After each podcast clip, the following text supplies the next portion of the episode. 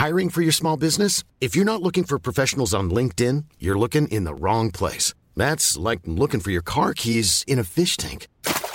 LinkedIn helps you hire professionals you can't find anywhere else, even those who aren't actively searching for a new job but might be open to the perfect role. In a given month, over 70% of LinkedIn users don't even visit other leading job sites. So start looking in the right place. With LinkedIn, you can hire professionals like a professional. Post your free job on linkedin.com slash people today.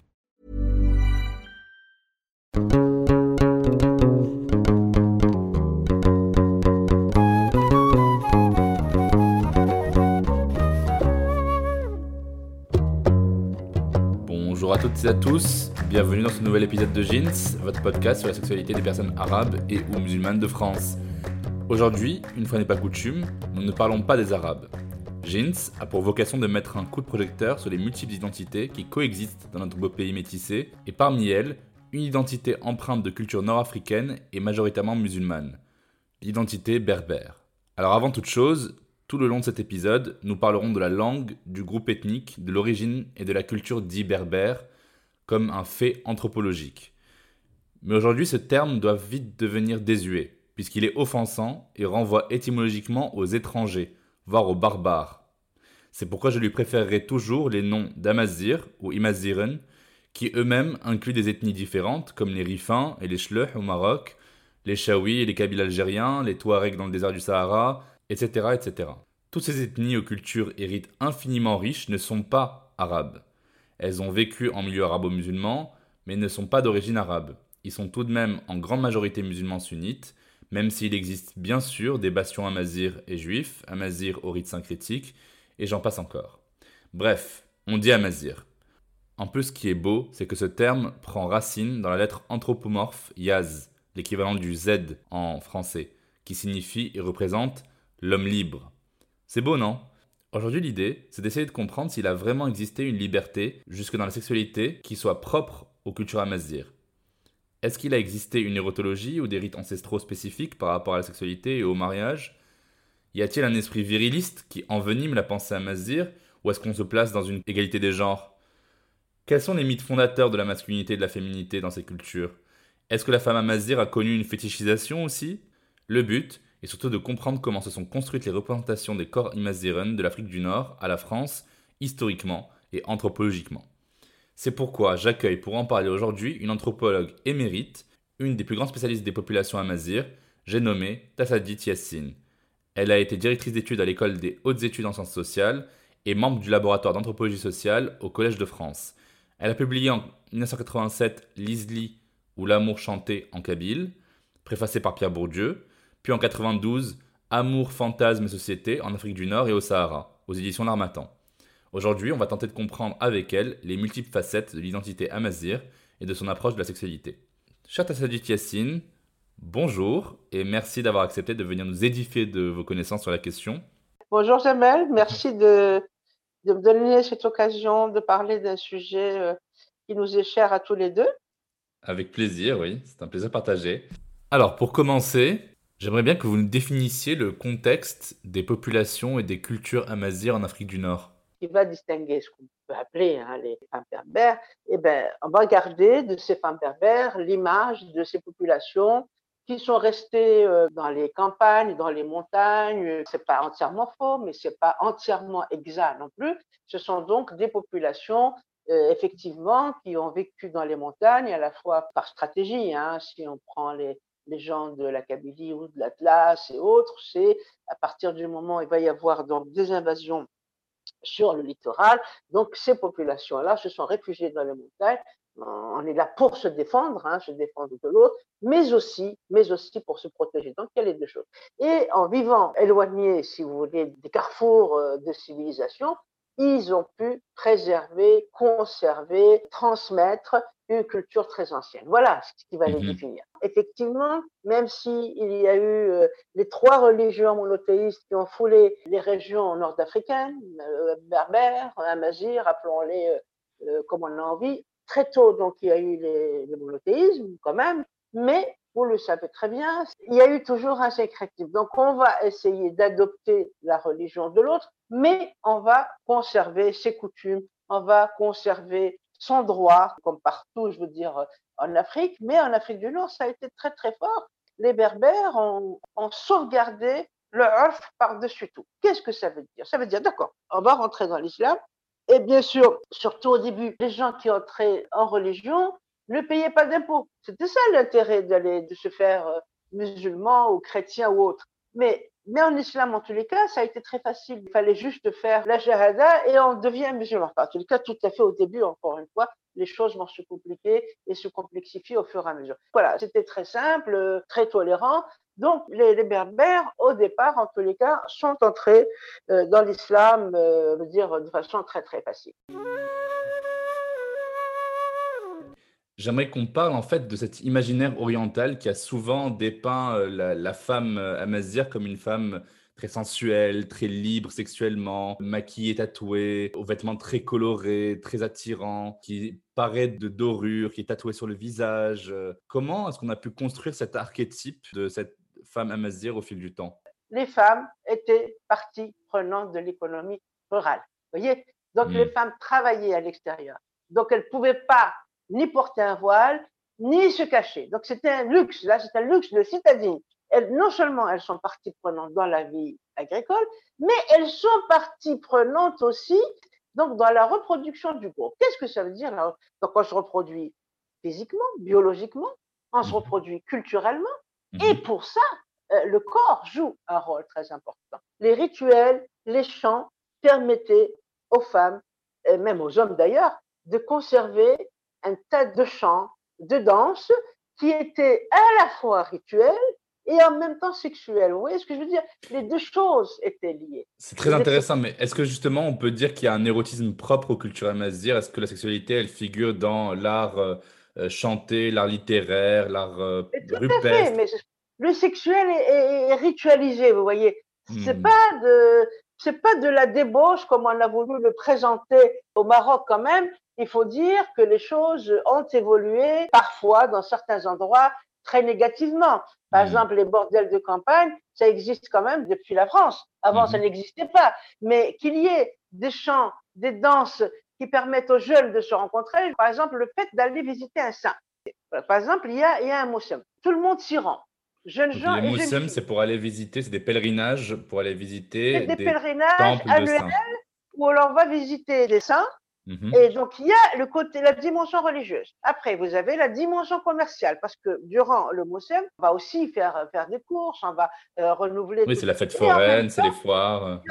exact. Mais en même temps, ça permet aux jeunes gens et aux jeunes filles de se rencontrer. Vous trouvez pas ça beau, vous? Oui, c'est une occasion en fait de rencontre. Hmm. Voilà, c'est une occasion. Et ça existe au Maroc, c'est, je veux dire jusqu'à jusqu'à jusqu'à maintenant, tout le monde se fait beau, il y a des chants, il y a des danses, ça leur permettait de se rencontrer, de se parler. Bon, bref, c'était toujours la relation prénuptiale, la relation sexuelle prénuptiale, euh, quand on dit sexuelle au sens large, hein, ça permettait tout simplement euh, d'arriver à ce que le groupe puisse, euh, se reproduire. Ce qu'on appelle la foire aux fiancés à, à tout, euh, c'est magnifique, c'est vrai qu'il y a des jeunes filles euh, qui viennent là, tous les mais en fait, c'était surtout des, des, des, gens qui se connaissaient localement, qui se rencontraient, mais qui venaient parce que il fallait faire je sais pas combien de kilomètres pour mmh pouvoir rencontrer un frais. Alors, mais c'est le frais qui va à la foire.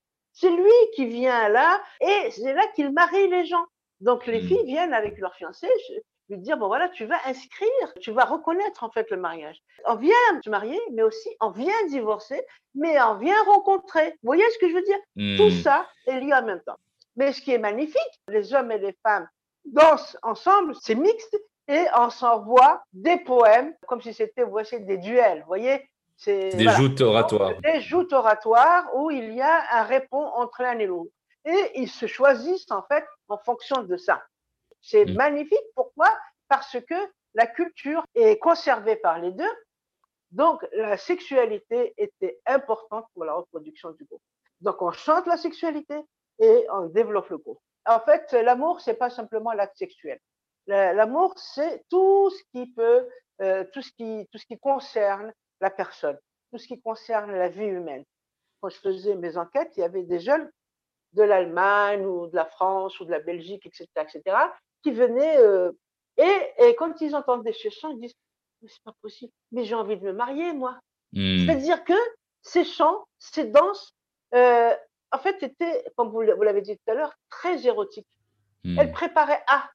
C'est pas, c'est pas comme aujourd'hui, bon, chacun est dans, dans son truc, il se débrouille avec un. Oui, il y a une beauté du romantisme à la berbère, avec la poésie amoureuse. C'est-à-dire que les jeunes sont en contact des plus âgés et tout le monde se rencontre et assiste à ça et en fait, on les pousse à ça.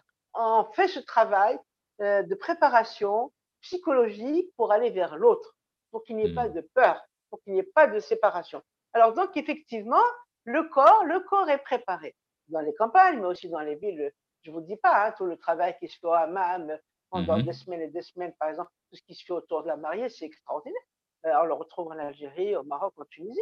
En Tunisie, une femme qu'on prépare au mariage, elle ne doit jamais s'épiler. Jamais, jamais, jamais, jamais. Jusqu'au jour du mariage. Alors j'adore ça parce qu'ils disent Nour. En fait, l'image de la virginité, l'image de mhm. la virginité, c'est comme une forêt qui n'a jamais été foulée ou quelque chose comme ça. Mais euh, pour la préparer au mariage, il faut commencer par lui enlever cette virginité d'abord extérieure, qui mhm. sont les poils. Il faut absolument qu'il ne reste pas un poil.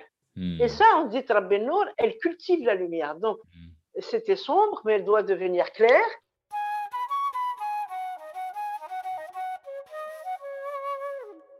J'avais déjà lu et entendu un proverbe très ancien au Maroc qui mentionnait le sexe de la femme à Mazir de manière assez vulgaire, euh, qui dit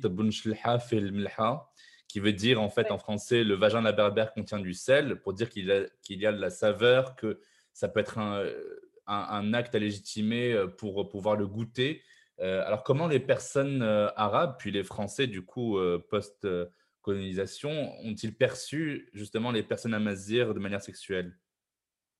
En fait, c'est devenu vulgaire, mais ce n'est pas vulgaire. Ça veut dire, quand on dit melha, ça veut dire que c'est charmant. Vous voyez ce que je veux dire? mm. Voilà, on dit là vraiment, il est, c'est que c'est quelque chose qui n'est pas fade. Mais justement parce que, parce que, comme je vous l'ai dit, euh, la sexualité est vraiment rivée à la nature. Dans mes enquêtes, je discute avec les femmes, elles vont au souk. Alors elle me dit, voilà, je vais souk. Et puis, elle dit, qu'est-ce que tu fais? Eh ben, elle, quand elle trouve un homme, elle lui dit, écoute, tu me plais. C'est tout. Tu me plais. Hmm. Et c'était inimaginable dans d'autres régions. Bien sûr que le regard, le plaisir existe. Mais est-ce que c'est dit ou ce que là c'est dit, là c'est exprimé. Et le hmm. type lui dit oui, je te plais, euh, ils font leurs affaires, quoi. Donc, vous voyez, c'est tout ça. Des sociétés quand même où l'amour est dit, où l'amour est vécu, où l'amour est, est, sublimé dans tout. Parce que même dans les tapis, on retrouve des représentations. En Kabylie, ah. par exemple, dans les peintures murales, dans les peintures murales, oui, il y a des choses, il y a des signes qui représentent l'accouplement, beaucoup de choses comme ça. J'avais lu aussi chez Pierre Bourdieu, qui avait été justement faire des enquêtes en Kabylie, et chez le sociologue Absamad Djanmi, euh, que même en termes d'architecture, que ce soit une maison, une tente ou des grottes aménagées, il y avait certains éléments qui avaient des connotations sexuelles. C'est-à-dire que moi, je pense notamment à, la poutre euh, qu'on appelle Almas ou au pilier euh, qui est en boîte et qui annonce comme une copulation à l'intérieur du foyer. Mais tout à fait, mais tout à fait, mais bien mmh. sûr, mais bien sûr. Donc la maison kabyle, il y a du masculin et du féminin. La poutre féminine, effectivement, elle a, oui, elle est représentée comme les deux jambes en, l'air, oui, et mmh. la poutre masculine qui est plus grande, qui lui passe dessus. Mais bien entendu, et là justement, il chante pas l'homme ou la femme, il chante la réunion des deux. Vous voyez, la nécessaire réunion des deux. Et vous, vous, voilà, dans les peintures murales aussi, euh, on retrouve beaucoup de choses qui renvoient à la sexualité. Pourquoi? Parce que la sexualité, comme je vous l'ai dit tout à l'heure, est nécessaire à la reproduction. Chez ces populations berbères, l'amour est quelque chose de naturel. Voilà. Au temps de Saint-Augustin, il y avait des femmes qui étaient des courtisanes, ce qu'on appelait azliya. Euh, au Maroc, on dit l'azli. Pour dire un célibataire, mais en fait, c'est pas du tout ça. Euh, oui, non, c'est célibataire, mais célibataire libre. Hmm. Mais dans le, dans le reste, ces Azriya, là, c'était des femmes hors société. Elles sont dans la société, mais elles se distinguent.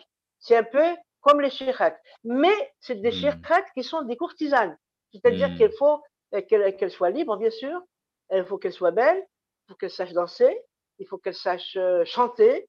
C'est elles qui animaient les fêtes. Elles Hmm. pouvaient chanter, elles pouvaient danser, elles pouvaient fumer. Ouais, elles jouaient, elles jouaient, elles étaient autorisées à aller dans les cafés à jouer aux cartes ou jouer au domino chez les Ouled Naïl, vous voyez. Il y avait des femmes donc qui dansaient d'abord. Elles allaient jusqu'aux années 70 hein, dans les stades avec les hommes. Elles attendaient les hommes à la fin de- du match, vous voyez. Et c'était reconnu, il n'y avait pas de problème. Vous voyez Et elles avaient aussi la réputation de danser à poil. Elles vont partir d'Algérie avec, avec, le- avec l'islamisme et tout ça. Et ce sont elles que l'on retrouve dans les cabarets en Égypte dansant nues.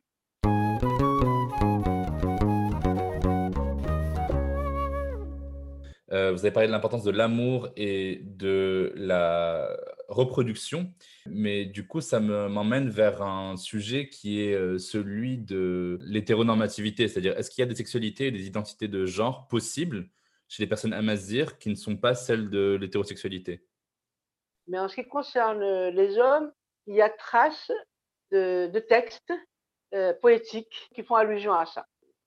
Euh, par exemple, le grand poète euh, un grand poète de la fin du siècle dernier, qui était d'ailleurs un frais, et avec la colonisation, voilà, il est devenu poète errant. Donc, vous voyez un peu ce que veut dire, comment, comment les choses se compliquent avec la domination coloniale. Donc, voilà. Et, et donc, c'était devenu le poète de l'amour, le poète vraiment de l'amour en Kabylie. D'abord, un, un très, très, très beau poème euh, sur un ami à lui qui est mort. Évidemment, on peut dire que c'est de la, c'est de l'homophilie. Donc, euh, voilà, Mhm. c'est uniquement par amitié. Voilà, euh, tu me manques, etc. Tout ce que je veux, Comme Verlaine et Rimbaud, quoi. J'ai aussi entendu parler de certaines tribus dans le sud du Maroc ou dans les massifs montagneux algériens qui appliquaient encore des systèmes un peu matriarcaux. Est-ce qu'il y aurait une égalité des genres dans la pensée amazigh? En termes d'héritage, en termes de divorce, de mariage euh, Hmm, Écoutez, égalité, égalité, ça je ne peux pas vous dire. hein. Chez les Touaregs, euh, la maison, la tante en tous les cas, revenait toujours à la femme, donc il faut voir ce qu'il en est maintenant. C'est la femme qui est héritière de la... C'est elle qui, qui garde la, la tante et ce sont les hommes qui se déplacent chez les femmes. Et quand il y a divorce ou veuvage, l'homme s'en va. Et par exemple, chez les Touaregs, sédentarisés en Algérie, par exemple, la Jeannette, la terre appartient aux femmes. Ce sont les femmes qui la transmettent de mère en fille. Voilà, on arrive à trouver ça. En. Kabylie, il y a aussi un autre cas que je connais bien, celui-là. Euh, donc, en- la terre reste toujours, se transmet toujours entre, euh, par les hommes, par les mâles. Mais il y a une exception, et là, ça fait très, très plaisir. Par exemple, euh, vous savez, autrefois, le sel coûtait une fortune. mhm. Donc, il y avait des familles qui avaient des marais salants. C'était des mines d'or, c'est l'équivalent de mines d'or à l'époque. Absolument. Et donc, les femmes héritaient. Les femmes héritaient normalement. Et ça, je trouve. Ouais, donc, c'est formidable. bien- Je pense aussi au, au droit positif de la ZELF qui condamne fermement les violences portées aux femmes, au TMSZELT qui est toujours en vigueur au sud du Maroc, puisqu'on parlait de Touareg, qui est un, code social consistant en un partage équitable des biens entre le mari et l'épouse en cas de, rupture euh, de mariage. Oui, alors là, ça existe euh, dans le sud marocain. Et ça, ça fait très, très plaisir. Parce que, bon, même si effectivement, euh, euh, les Uchilhiyen, euh, ils ont été quand même les premiers hein, à porter l'islam malékite, il faut savoir ça. Donc les mœurs sont un peu plus, un peu plus difficiles. Alors, l'islam malékite, c'est une des écoles de pensée de l'islam qui est en vigueur euh, dans les pays nord-africains en majorité. Oui, jusqu'à maintenant. Et, Mm. mais simplement, ils ont cette loi-là, et c'est d'ailleurs celle-là qui a été reprise euh, dans le cas de la Moudouana, ils ont donc Temazel, c'est-à-dire que à partir du mariage, tout ce qui est acquis à partir du mariage appartient aux deux. Hmm, C'est très clair, et ça, je trouve ça tout à fait, tout à fait exemplaire, et, et là, ça montre effectivement qu'il y a, qu'il y a cette pensée-là, mais elle n'est pas appliquée dans tous les domaines et dans tous les cas, voyez?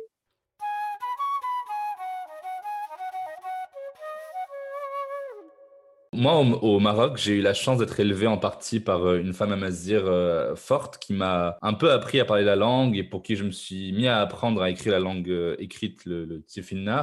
Elle m'a ouvert les yeux sur beaucoup de réalités de discriminations qui sont intracommunautaires, en fait, au Maroc, qu'il peut y avoir entre les Arabes et les personnes amazighes, euh, malgré leur religion commune. Comme si les meilleurs musulmans, en fait, ne pouvaient être qu'arabes. Est-ce qu'il y a une pratique différente de l'islam de la part des personnes amazighes D'abord, qu'est-ce que ça veut dire arabe?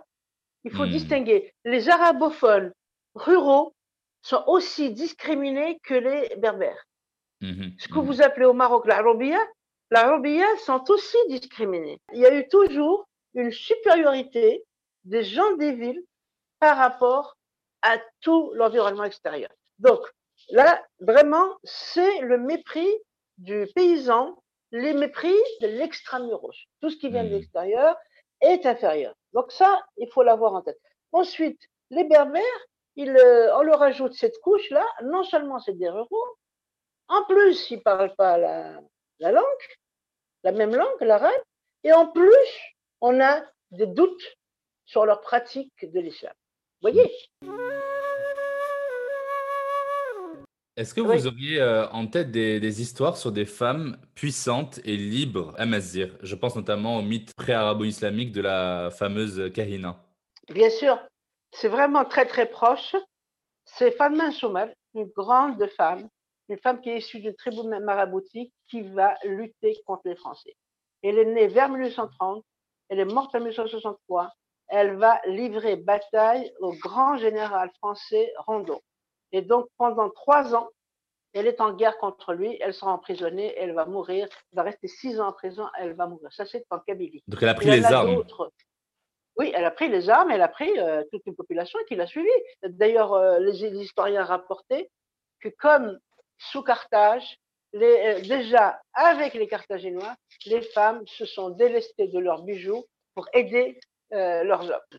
Maintenant, les, euh, les anciennes, d'abord, nous avons, alors pour voir comme ça, euh, les Touaregs, leur ancêtre, d'ailleurs, elle est partie de Sudil Massa pour aller dans le, dans le Hogar, hein, Tinhinan, était donc la, la, la, fondatrice de ce qu'on appelle, c'était l'ancêtre première de ce qu'on appelle les Touaregs. C'était une reine ben, que les femmes ont gardé, si vous voulez, un statut intéressant et que le pouvoir, en tous les cas, même si, était exercé par les hommes, se transmettait par les femmes. C'est très intéressant. Et alors évidemment, nous avons la grande prêtresse connue euh, qui est la Kaina, la Kaina qui donc euh, qui combat les Omeyyades au 7e siècle, qui, avait un pays aussi euh, énorme, toute l'Algérie actuelle jusqu'en Tunisie, je ne sais pas si ça n'est pas encore plus loin, et qui va pratiquer quand même dans l'histoire, ça a été la première à pratiquer la, la politique de la terre brûlée. Alors, si on fait le, le liant un peu plus avec euh, bah, le, sujet du, podcast qui est plus sur euh, la France, on va commencer par faire le lien avec euh, évidemment les études postcoloniales. On se rend compte que les vagues d'immigration après 62 ont privilégié les Kabyles d'Algérie avant les, les Arabes, puisqu'ils et elles étaient moins bruns de peau, plus entre guillemets racés, plus civilisés, profondément libres, fiers et donc beaucoup plus compatibles avec les valeurs françaises et par compatible, euh, il faut comprendre ici, plus facile à intégrer dans la France républicaine. Que ça veut dire ça pour vous?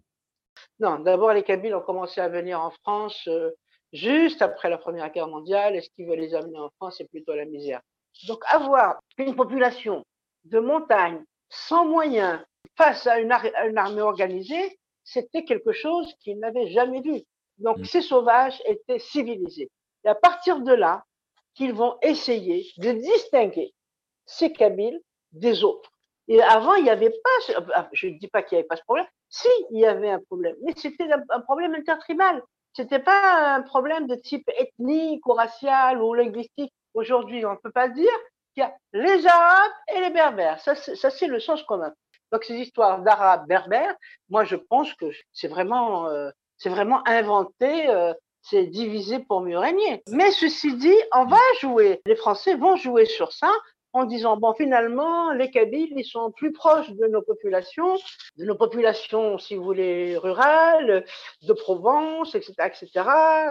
Et voilà donc ils sont plus assimilables. Mais ceci dit ils n'ont, assimilé personne, ils n'ont assimilé personne. Hmm. Ce qui va amener les premiers Kabyles à émigrer, c'est la misère. Ben c'est oui. 1871. Après ça, la Première Guerre mondiale, parce qu'ils seront dépossédés, Oui. plus de terre. Les hommes sont envoyés en Nouvelle-Calédonie, ils sont envoyés à Cayenne, ils sont emprisonnés, ils sont tués. Donc, les, ceux qui restaient, ils n'avaient pas d'autre salut que d'émigrer. Donc, ça, ça va être les premières émigrations. À partir de, 19, de 1918, ensuite, à partir de 45, c'est comme ça que ça a commencé, c'est tout.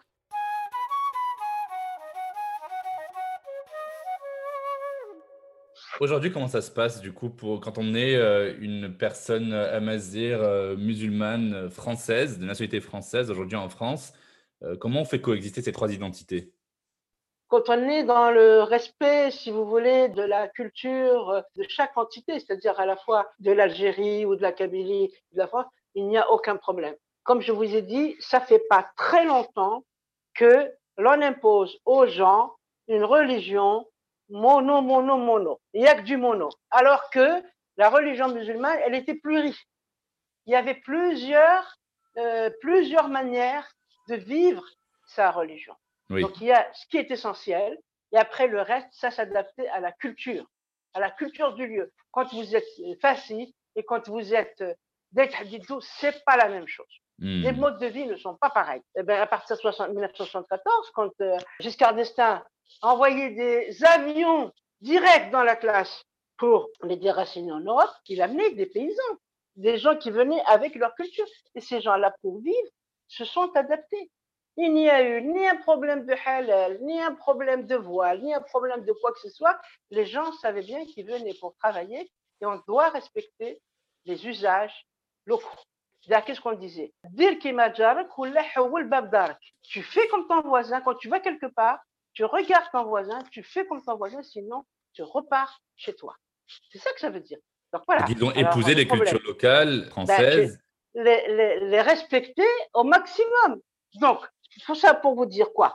Pour vous dire que la religion, que ce soit en Algérie, que ce soit on n'a pas, on n'a pas, si vous voulez, à marquer euh, tout l'espace, à marquer tout parce que on est musulman, on est chrétien. Il y a eu 130 ans de colonisation en Algérie. Il y a eu un peu moins de protecteurs au Maroc. On sait très bien que, ben voilà, que, la religion musulmane n'est peut-être pas pas bienvenue. Ça ne veut pas dire qu'il faut renoncer, mais ça ne veut pas dire non plus qu'il faut imposer. Voyez Donc, il faut trouver la juste mesure. Je pense que, que ce soit les Amazirs ou que ce soit les non-Amazirs, je pense qu'il faut se dire les choses très, euh, avec beaucoup de sincérité et avec beaucoup de lucidité. Si nos compatriotes, tous, autant qu'ils sont, Algériens, Marocains, Tunisiens, même subsahariens, si on va quelque part, je suis désolée et ça j'en suis très triste, c'est parce que ça ne va pas chez eux. Hmm. Il faut le dire, il faut le clamer. Mais quand on va ailleurs, c'est qu'on va trouver des éléments pour aller de l'avant. Hmm. voyez? Donc on a envie de, profiter de cette société qui nous donne ce que nous n'avons pas chez nous. Nous n'avons pas chez nous cette liberté d'expression. Mais ça ne veut pas dire qu'il faut, faut faire n'importe quoi. on n'a pas dans les trois pays une liberté d'expression. On ne respecte pas, là aussi, je m'adresse aux femmes, on n'est pas les égales des hommes. Il ne faut pas se leurrer. Je sais qu'en Algérie, quitte à choquer, je n'aurais jamais fait ce que j'ai fait en. Et ça, ce n'est pas les Français individuels à qui me l'ont donné, c'est le système. Donc, dans ce système, j'ai trouvé ma place. Et beaucoup ont trouvé leur place. Je ne suis pas la seule. Hein. Il y a des gens qui, sont, qui occupent de hauts postes au CNRS, qui occupent de hauts postes dans, voilà. Donc voilà. Et alors, qu'est-ce qu'on veut? Est-ce qu'on veut aller de l'avant avec ces acquis-là, faire profiter nos pays qui en ont besoin? C'est ce que vous êtes en train de faire, ce que je suis en train de faire.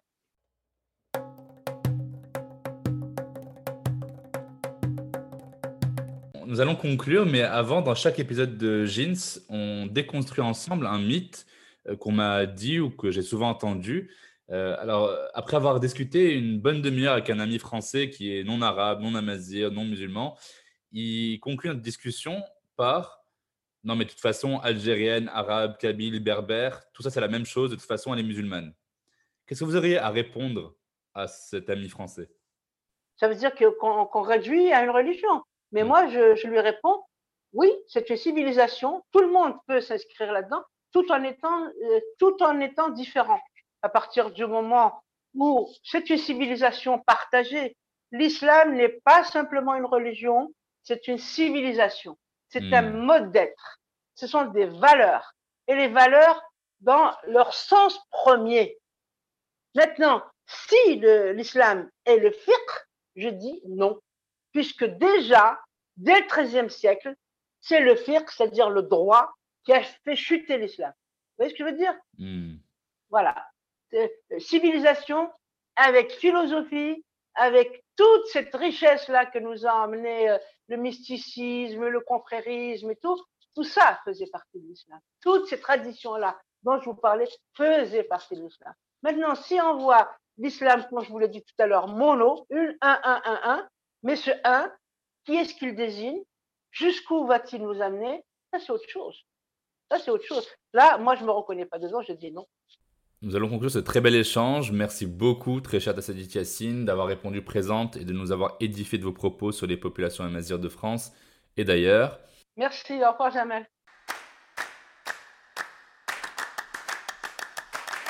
Si l'on devait rappeler quelques points essentiels à retenir. 1. Ce qu'on a appelé les Berbères en France, après les premières vagues d'immigration, sont en fait nommés Amazirs ou Imaziren. Ils sont en majorité musulmans, mais il existe de tout et de toutes les religions pour faire leur monde. 2. Il y a des figures féminines extraordinaires dans la mythologie, dans le rite et dans l'histoire amazir, qui prouvent la place égalitaire de la femme et de l'homme. 3. Les cultures amazirs sont extrêmement florissantes et variées, et ont leurs propres approches de l'amour, de l'érotisme et du sexe. Merci de nous avoir écoutés, vous trouverez toutes les références évoquées dans la description de cet épisode. Je vous mets aussi quelques références de films et de bouquins en rapport avec la thématique de l'épisode pour les plus curieux. Voilà, j'espère que cet épisode vous a plu et qu'il vous a fait connaître la culture amazir, au moins sous un nouveau jour. Il était très important pour moi de parler des sexualités de personnes musulmanes d'ethnicités différentes et je continuerai euh, à le faire pour déconstruire l'idée que le monde musulman est monolithique. Il s'agit aussi de rétribuer les places qu'on octroie aux identités minoritaires à force de généraliser. J'ai moi-même essayé, avec une dose d'humilité et un peu de persévérance, d'apprendre à parler, à lire et à écrire la langue dite berbère, tout de même parlée par plus de 30 millions de personnes aujourd'hui. Elle possède depuis pas si longtemps sa propre écriture et c'est d'une beauté sans nom. Je vous le recommande fortement et j'ai envie de vous dire, Tenmit à vous de m'avoir écouté. N'oubliez pas de vous abonner au podcast Jeans et de laisser vos questions, vos commentaires et de partager autour de vous. N'hésitez surtout pas à laisser 5 étoiles si cet épisode vous a intéressé. A très vite sur Jeans.